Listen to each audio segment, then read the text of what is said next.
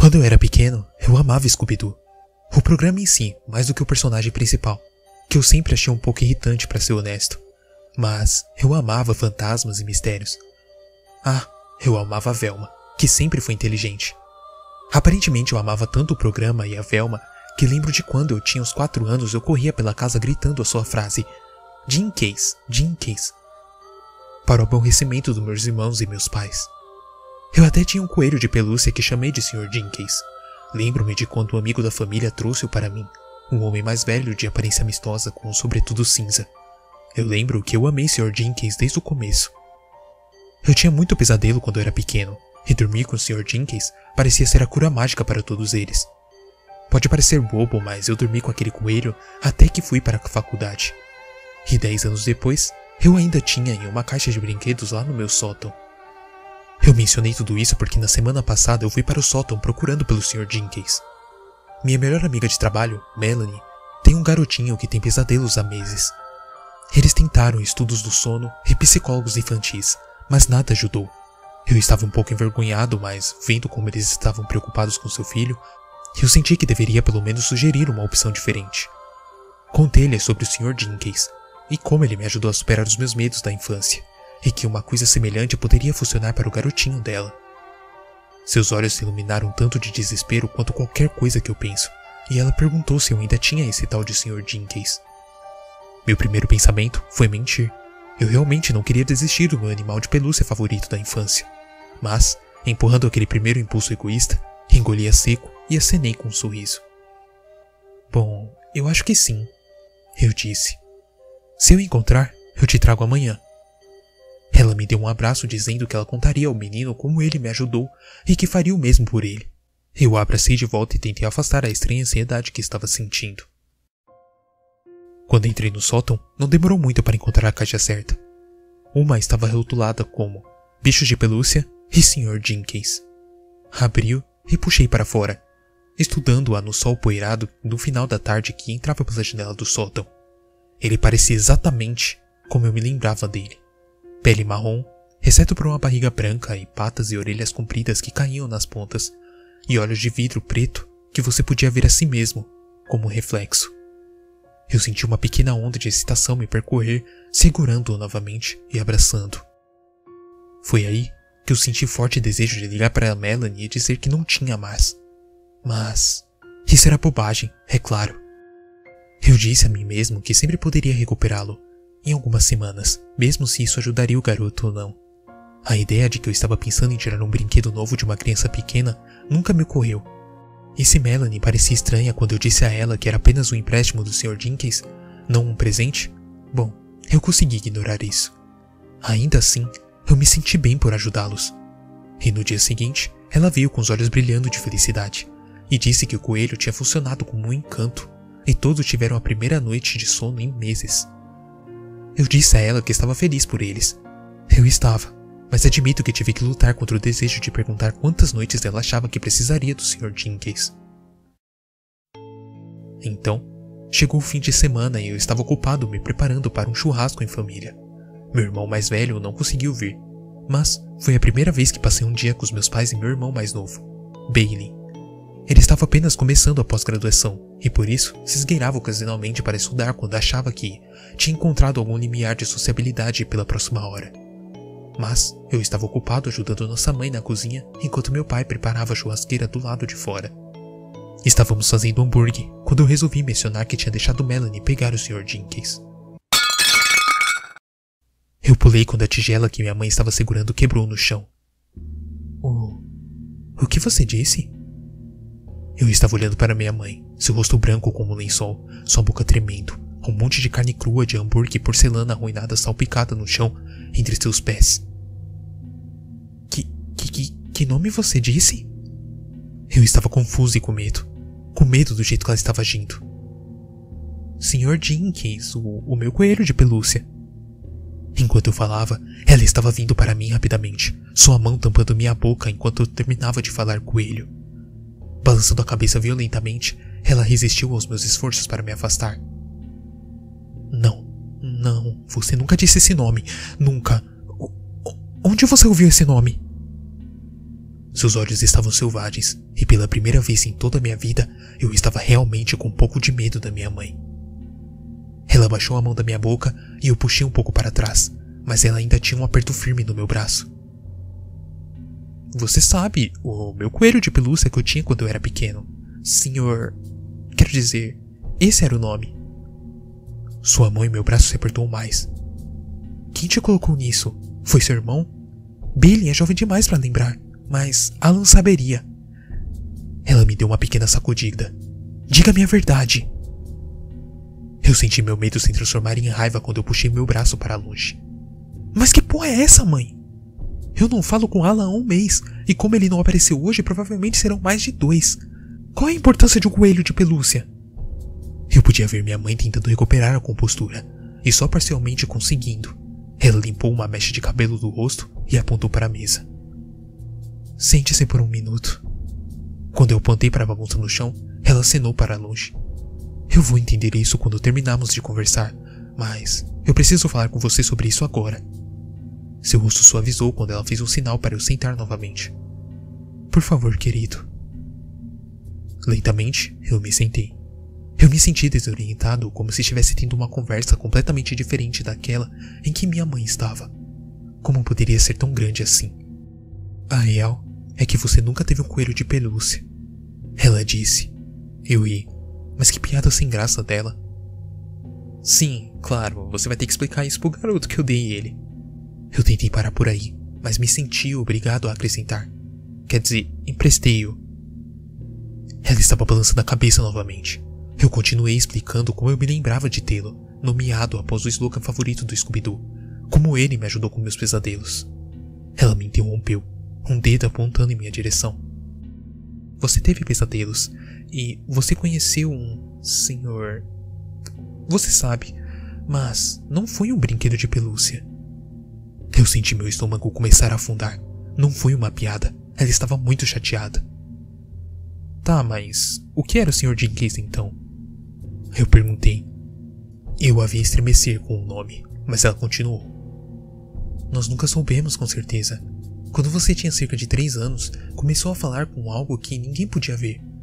Você estava apenas aprendendo a falar, e não é incomum que crianças pequenas falem sozinhas, mas ao invés de diminuir, conforme você envelhece, piorou. Quando você tinha 4 anos, estava nos contando histórias sobre o Sr. Jenkins, sobre como ele era essa criatura engraçada que contava histórias e cantava músicas para você. Isso foi na época em que os pesadelos começaram. No começo pensamos que eram pesadelos normais. Eu levei você a um médico, vi uma terapia infantil algumas vezes, mas nada parecia ajudar. Então, começamos a ver as marcas em você. Nesse momento, eu fiz uma careta e minha pele começou a arrepiar. Marcas? Que tipo de marcas?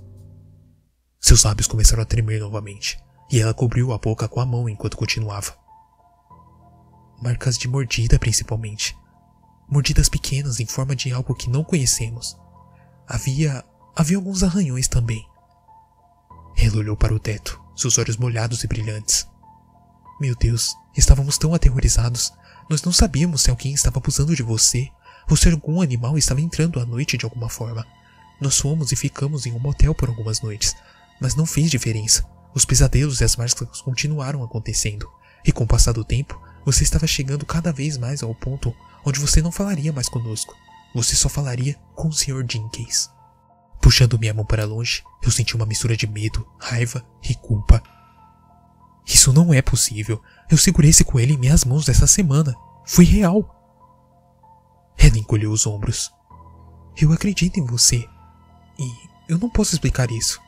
Mas eu posso te dizer o que aconteceu quando você estava crescendo. E o que você deu para aquele garotinho? Ele e a sua família estão em perigo. Ela agarrou minha mão novamente. Mas você, por favor, não pegue-o de volta. Faça o que fizer, não pegue-o de volta. Avise-os, diga-lhes para queimá-lo. Talvez isso funcione, mas você nunca mais olhe ou toque novamente nele. Me prometa. Seu aperto e olhar estavam desesperadamente quentes, e eu me encontrei assentindo, mesmo sabendo que era uma mentira. Depois das desculpas e despedidas rápidas, eu saí, dizendo à minha mãe que eu ia ligar para a Melanie no telefone, mas eu não iria até a casa dela. Eu liguei, mas meu carro já estava apontado na direção dela. Após a terceira chamada para o correio de voz, eu desisti. Trinta minutos depois, eu estava estacionado na garagem dela. Havia dois carros estacionados lá, mas a princípio eu não vi sinais de pessoas. Então, a porta da frente se abriu e Melanie saiu.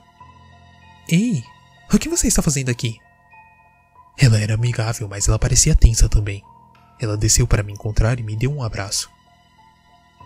Desculpe, eu não atendi o telefone alguns minutos atrás. Eu tenho corrido como uma pessoa louca esta tarde. Estou prestes a dar o banho em Sydney, mas se você quiser entrar por alguns minutos, não vai demorar um pouco. Você pode até visitá-lo. Eu não sabia como reagir. Eu meio que decidi que ia entrar em algum show de horror quando chegasse, mas em vez disso, tudo parecia bastante normal. Melanie estava olhando para mim, esperando por uma resposta. Então, eu finalmente apenas balancei a cabeça. Resmunguei algo sobre apenas entrar para dizer oi e a segui para dentro. O interior da casa estava bagunçado, mas normal. Criança pequena na família. Dava para entender a bagunça. Ela me levou de volta para a sala de jogos de Sidney e eu senti um certo calafrio quando vi o garotinho no chão sussurrando algo para o Sr. Jenkins. O coelho olhava passivelmente para trás com um olhar negro, mas mesmo àquela distância, eu achava que podia ouvir algum tipo de resposta baixa e áspera às perguntas da criança. Sidney olhou para nós quando nos aproximamos ele parecia mais doente agora do que nas fotos que eu tinha visto depois que seus pesadelos começaram. Eu quase mencionei isso para Melanie, mas algo me segurou. Com alguns protestos moderados e relutância em deixar o coelho para trás, Sidney foi tomar o seu banho. Sentei-me em uma cadeira grande e estufada que provavelmente era usada para ler histórias e tirar cochilos na maioria dos dias.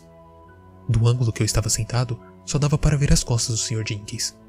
Mas mesmo assim, eu ainda não conseguia manter meus olhos longe daquela pequena forma marrom. Então, eu vi o que estava se movendo. Ou melhor, algo estava se movendo dentro dele. No começo, achei que era minha imaginação tirando o melhor de mim, mas depois os movimentos ficaram mais óbvios e eu vi as primeiras pernas brancas da coisa que saía da porta do pelo de cacau do coelho. Eu tentei gritar ou me mover, mas eu não conseguia.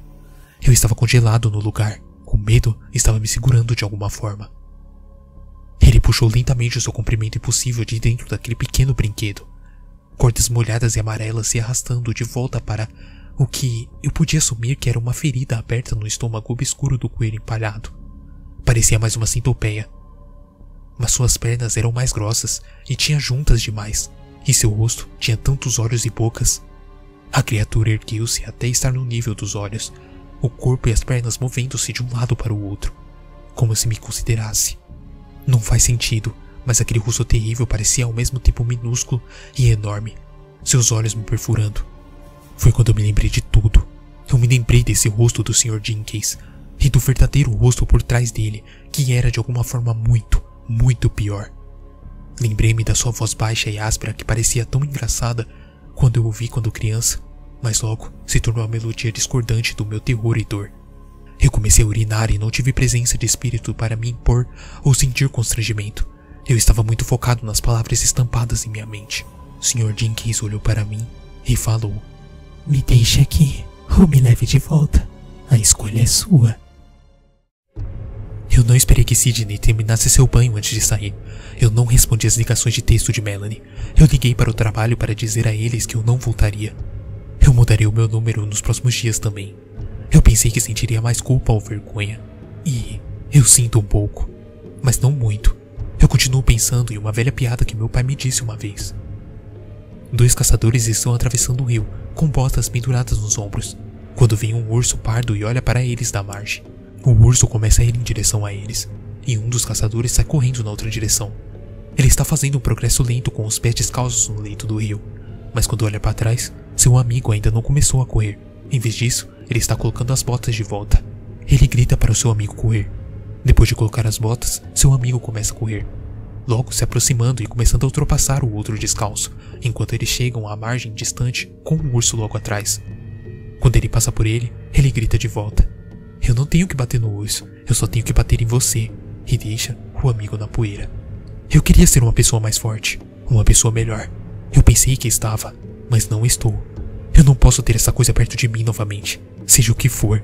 Eu tenho que me livrar disso. Realmente, me livrar disso para sempre dessa vez. Eu poderia chamar isso de confissão, mas acho que você tem que se arrepender e ser honesto para ser realmente uma confissão. E nas horas escuras e silenciosas que eu passo acordado, preocupado em ouvir um farfalhar furtivo no meu chão ou um baque de um coelho de pelúcia arremessado contra minha porta de frente, eu sou o mais honesto possível. E, se o Sr. Jenkins voltar, eu já fiz uma lista de outras crianças que eu posso dar a ele